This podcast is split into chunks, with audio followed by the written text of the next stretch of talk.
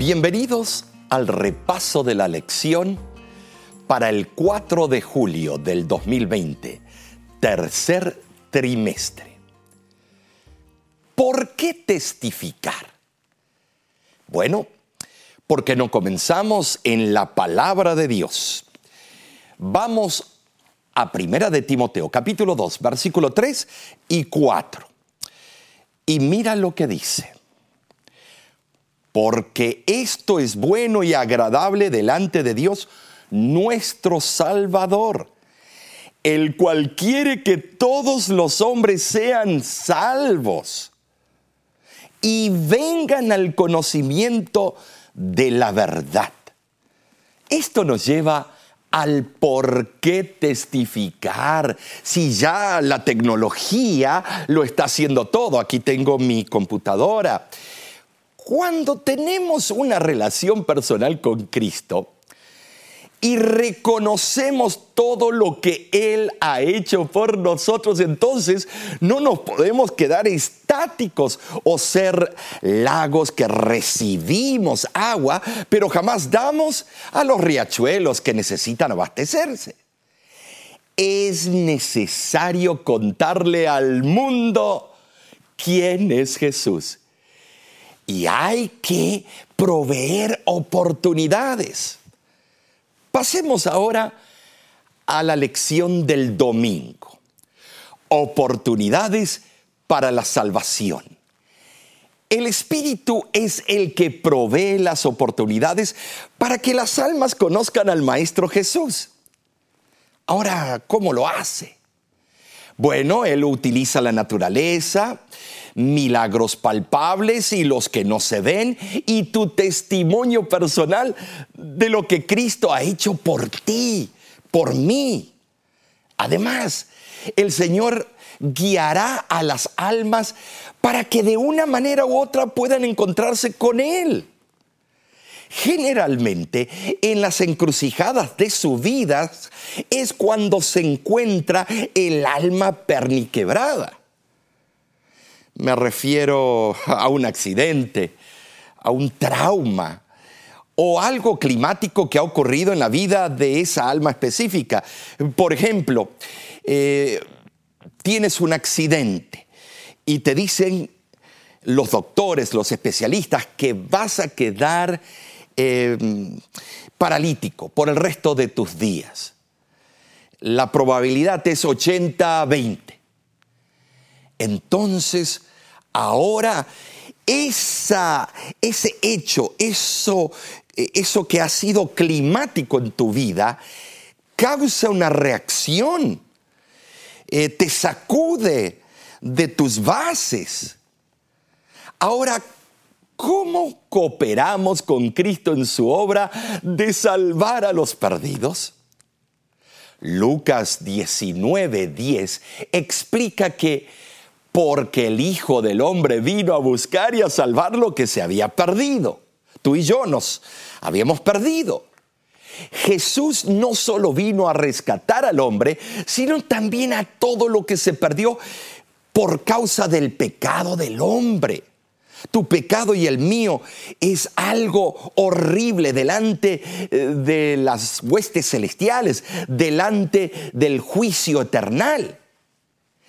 Es interesante que según Santiago, el que haga volver al pecador del error de su camino, salvará de muerte un alma y cubrirá multitud de pecados. Santiago capítulo 5, versículo 20. Este mismo versículo eh, se leyó en el funeral de mi padre, hablando de todas las miles de almas que en la predicación de él como evangelista eh, había alcanzado. Este versículo es muy especial para mí.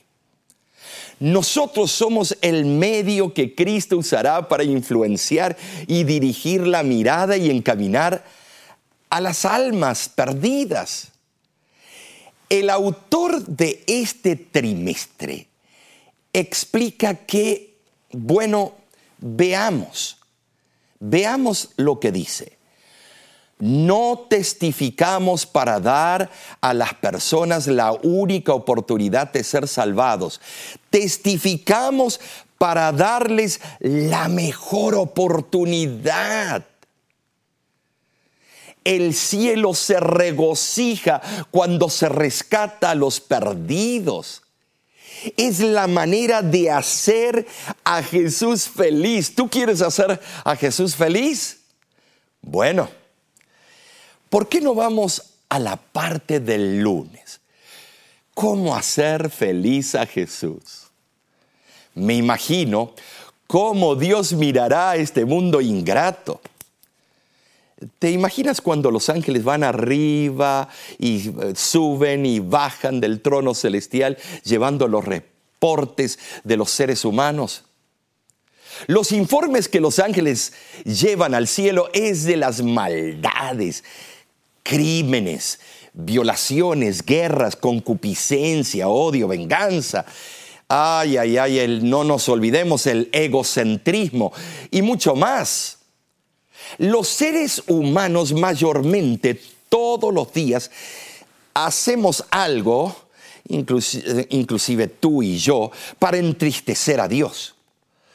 Solamente ver o escuchar las noticias es deprimente. Mi madre me llama eh, contándome lo que acaba de ver o escuchar en las noticias. He llegado a un punto que le digo, ya, ya, no me satures más con esas noticias negativas pero hay que saberlas. Pero cuando un alma se entrega a Cristo y lo acepta como su Salvador personal, ¿a quién? A Cristo Jesús, el cielo se regocija en gran manera en medio de todo este tumulto. Hay historias en la Biblia que sus finales ejemplifican esto. Por ejemplo, en Lucas 15 encontramos las parábolas de la oveja perdida, de la moneda perdida y del hijo pródigo. Las tres parábolas son un ejemplo del gozo que existe en el cielo cuando hay una conversión. Hay muchos convencidos, pero muy pocos se convierten, porque para convertirse tiene que haber admisión de pecado. Hablando de la oveja perdida, cuando la encuentra, dice el relato bíblico, y al llegar a casa reúne a sus amigos, a sus vecinos, diciéndoles, gozaos conmigo, porque he encontrado mi oveja que se había perdido. Nota, he encontrado la oveja que se había perdido. Y en la parábola de las dracmas dice lo siguiente, muy parecido. Y cuando la encuentra, reúne a sus amigas y vecinas diciendo, gozaos conmigo porque he encontrado la dracma que se había perdido. Nota que se había perdido. Siempre usando esas palabras Cristo Jesús, porque Él vino a buscar lo que se había perdido. Y en la parábola del hijo pródigo, que es una de mis favoritas, el relato termina con el gozo de un padre. Ahora fíjate, el hermano mayor estaba enojado porque el padre estaba retornando a su hijo menor al estatus que tenía antes. Ahora mira lo que el padre dice sobre el hijo pródigo, eh, sobre tu persona y la mía. Mas era necesario hacer fiesta y regocijarnos, hijo, porque este tu hermano era muerto y ha revivido. Se había perdido y es hallado. ¿Cuál es la respuesta de nuestro Señor cuando aceptamos su gracia salvadora? Bueno, el libro de Sofonías capítulo 3 versículo 17 menciona lo siguiente. Sofonías capítulo 3, versículo 17.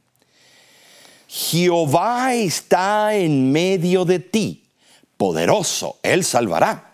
Se gozará sobre ti con alegría, callará de, amor, se regocijará sobre ti con cánticos. Ay, yo quiero de verdad escuchar a Jehová eh, cantando, lo hermoso que será.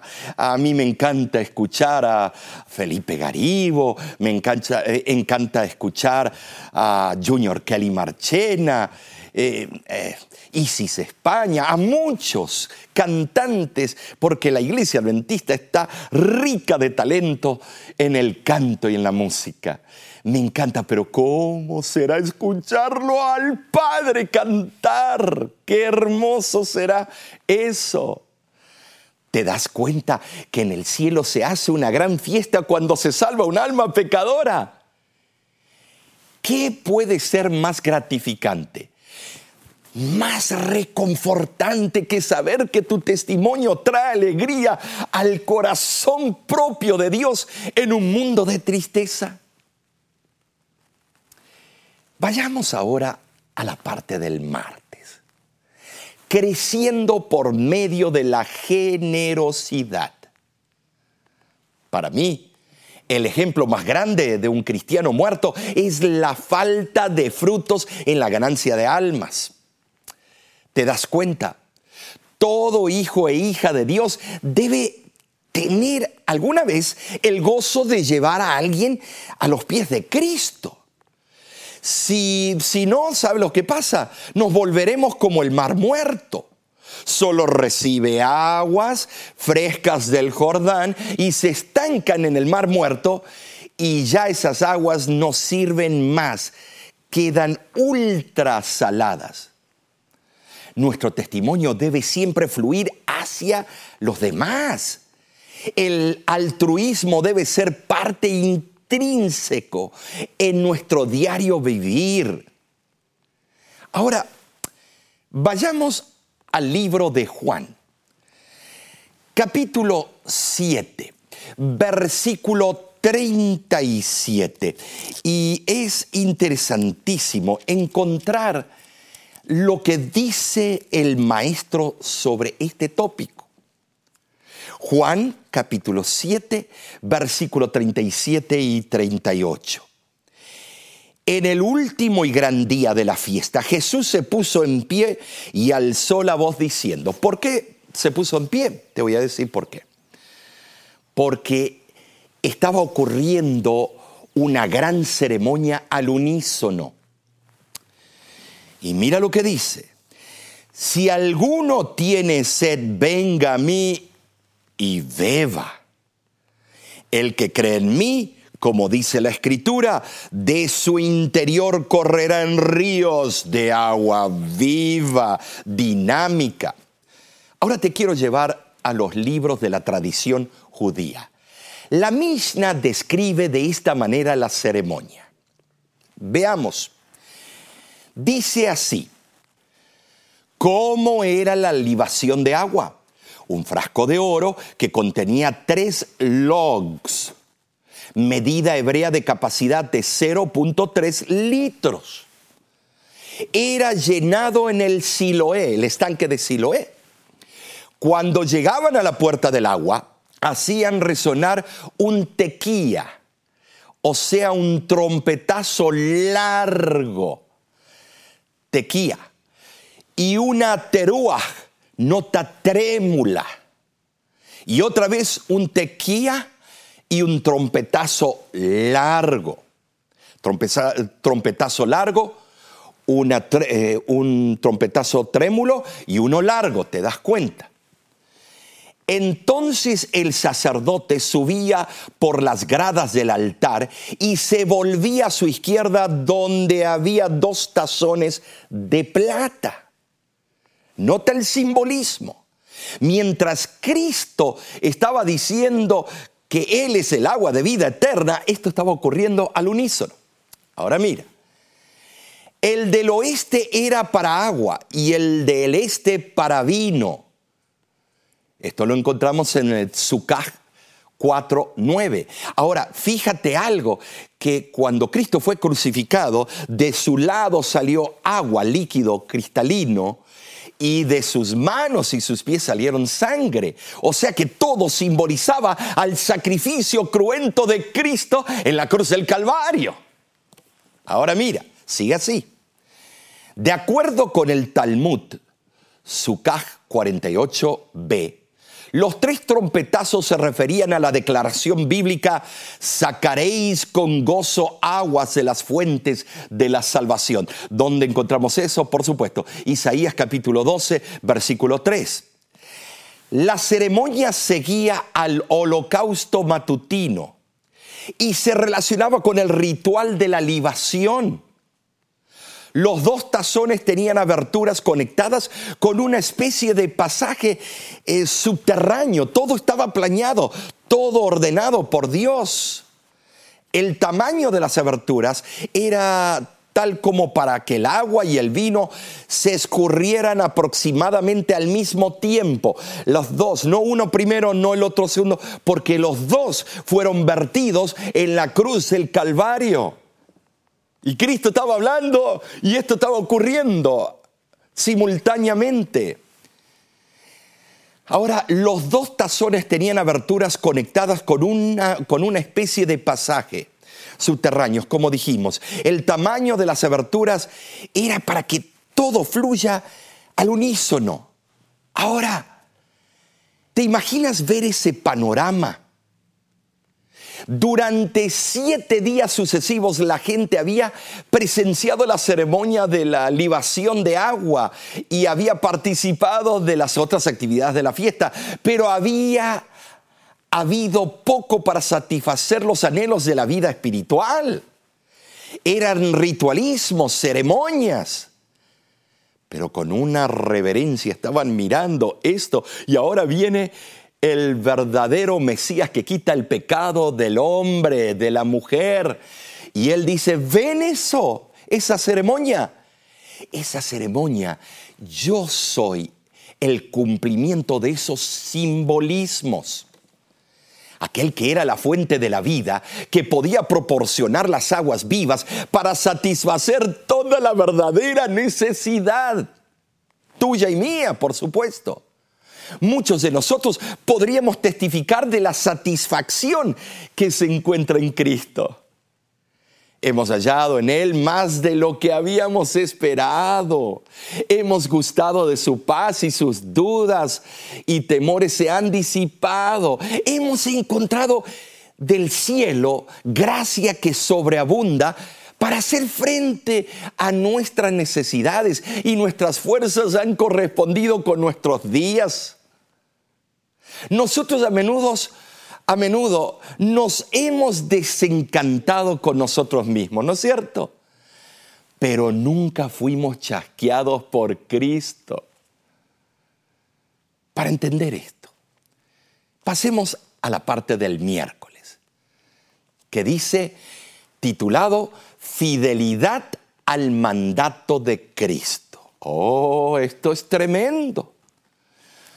Todo testificador debe tener una lealtad al llamado de Cristo. Jonás no lo tuvo al principio. Estimados, Pablo, cuando vino el llamado camino a Damasco, ahí se encontró con la realidad. Tenemos que acatarnos y ser fieles al mandato de Cristo, hermanos. ¿Cuál es ese mandato? Predicar el Evangelio y testificar a todo el mundo. Dios fervientemente busca las almas perdidas, hermanos. Pero tú y yo somos los obreros de la viña del Señor. En Primera de Timoteo, capítulo 2, versículo 3 y 4, vamos a volver en este momento y vamos a compenetrarnos con el versículo de esta semana. Primera de Timoteo, Leemos capítulo 2, versículo 3 y 4. Volvamos a leerlo.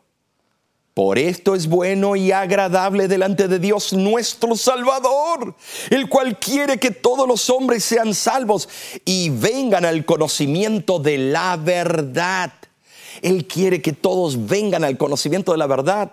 Efesios 4:5 dice, un Señor, una fe, un bautismo, hay una sola verdad.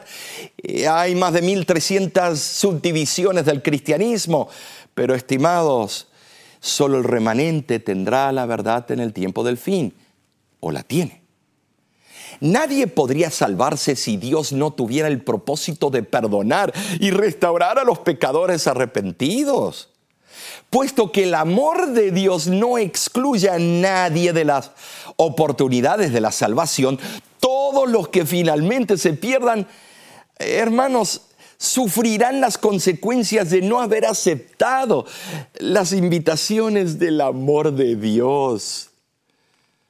Ahora también Dios nos exhorta eh, en Hechos capítulo 13, versículo 47.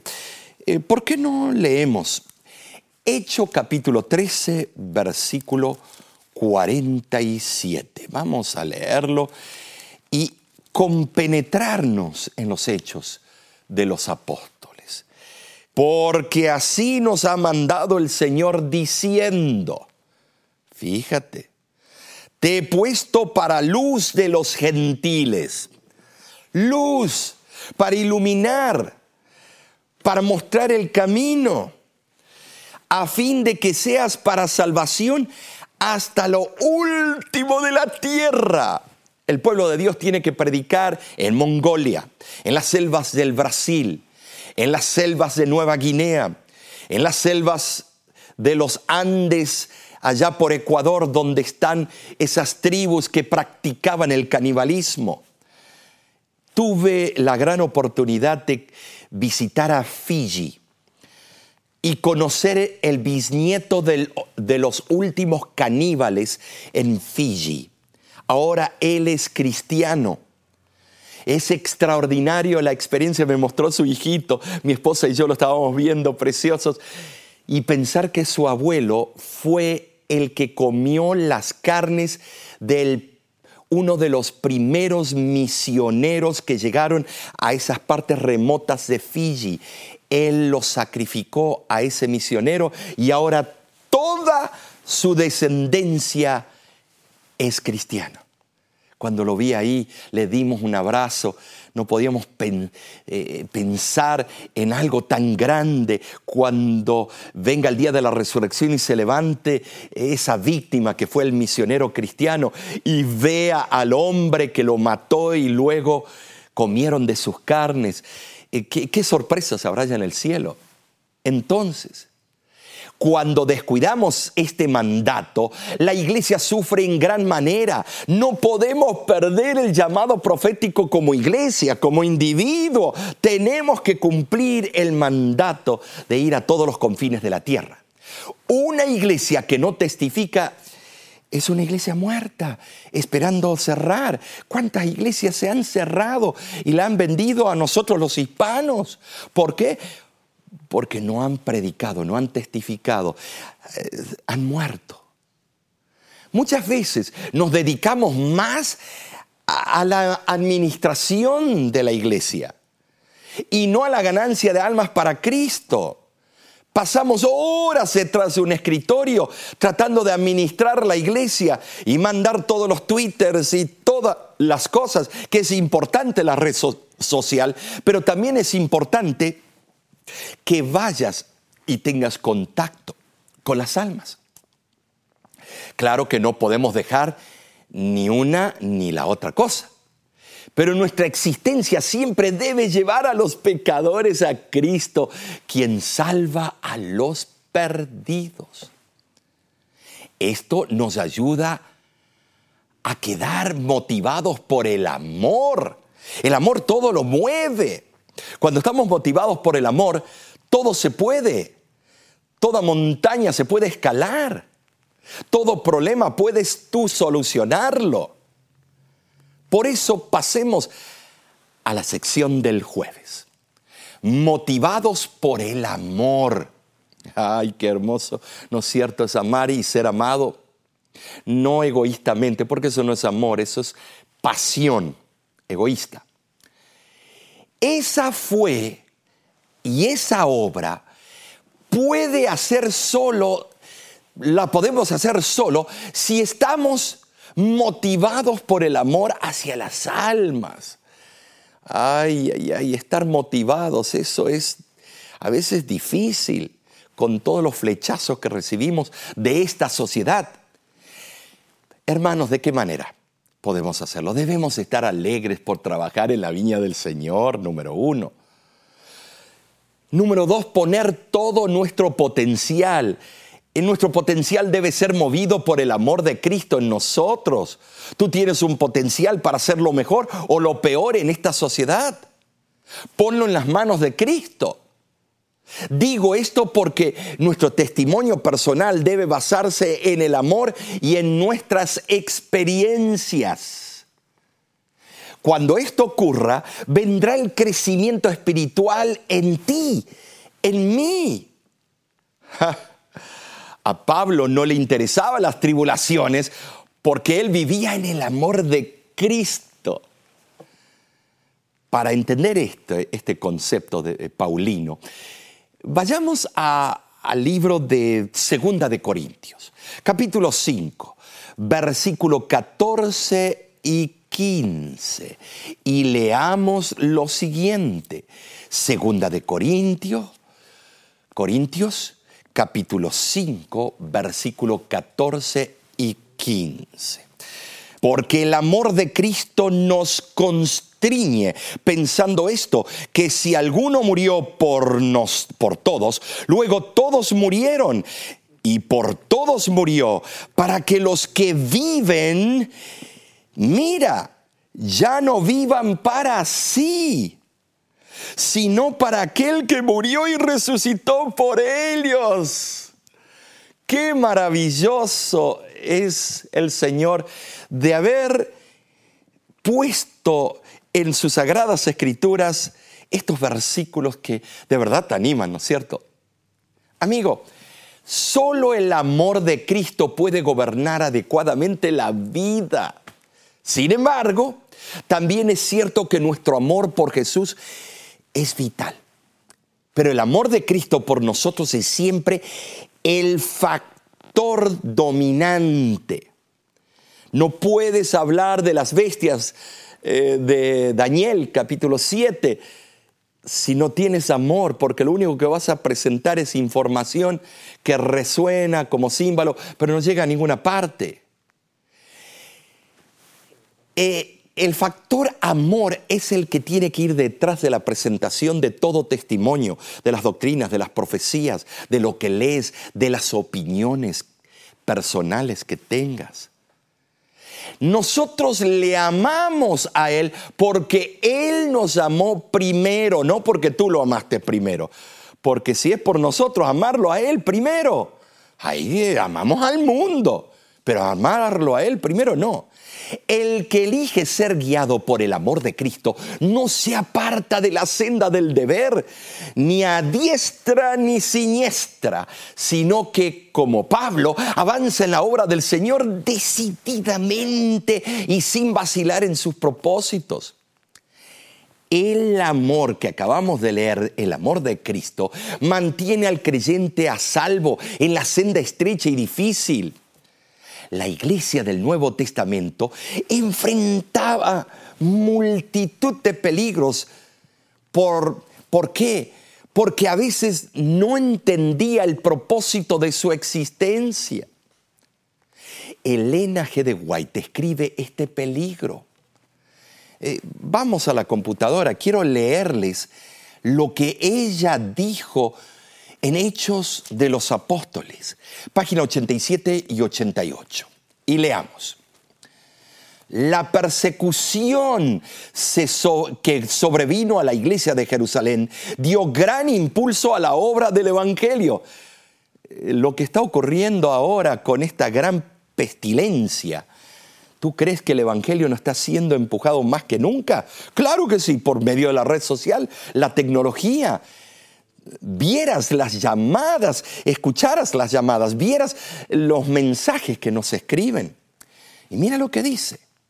El éxito había acompañado la administración de la palabra en ese lugar y había peligro de que los discípulos permanecieran demasiado tiempo allí, desatendiendo la comisión del Salvador de ir a todo el mundo, a ser nada más hombres de oficina olvidando que la fuerza para resistir al mal se obtiene mejor mediante el servicio agresivo. Comenzaron ellos entonces a pensar que no tenían ninguna obra más importante que la de proteger a la iglesia de Jerusalén de los ataques del enemigo en vez de enseñar a los nuevos conversos a llevar el Evangelio a quienes no lo habían oído, corrían el peligro de adoptar una actitud que indujera a todos a sentirse satisfechos con lo que habían realizado. ¿Qué era lo que estaba pasando en la iglesia cristiana primitiva? Que estaban mucho en la administración y defendiendo eh, los, en contra de los disidentes, defendiendo la verdad. Pero Dios tuvo que mandar al apóstol Pablo a los gentiles, decirle, no señores, el Evangelio es para ser diseminado por toda tribu, lengua y pueblo. A Felipe lo mandó hacia ciertos lugares estimados, a Bartolomé, a todos los discípulos, a Tomás. Algunos dicen que llegaron hasta la India. Amigos, no se podían quedar estáticos en la administración, dice la ciudad del Señor el Señor quería el éxito de su iglesia. Y Él quiere el éxito del pueblo remanente de hoy. Tú y yo somos parte de ese pueblo. Que Dios te bendiga. Y te esperamos la próxima semana en este mismo canal de YouTube para repasar la lección de escuela sabática. Recuérdate que si tienes alguna necesidad, baja nuestro app o puedes ir a lavoz.org. Esperamos escuchar de ti. Que Dios te bendiga ricamente.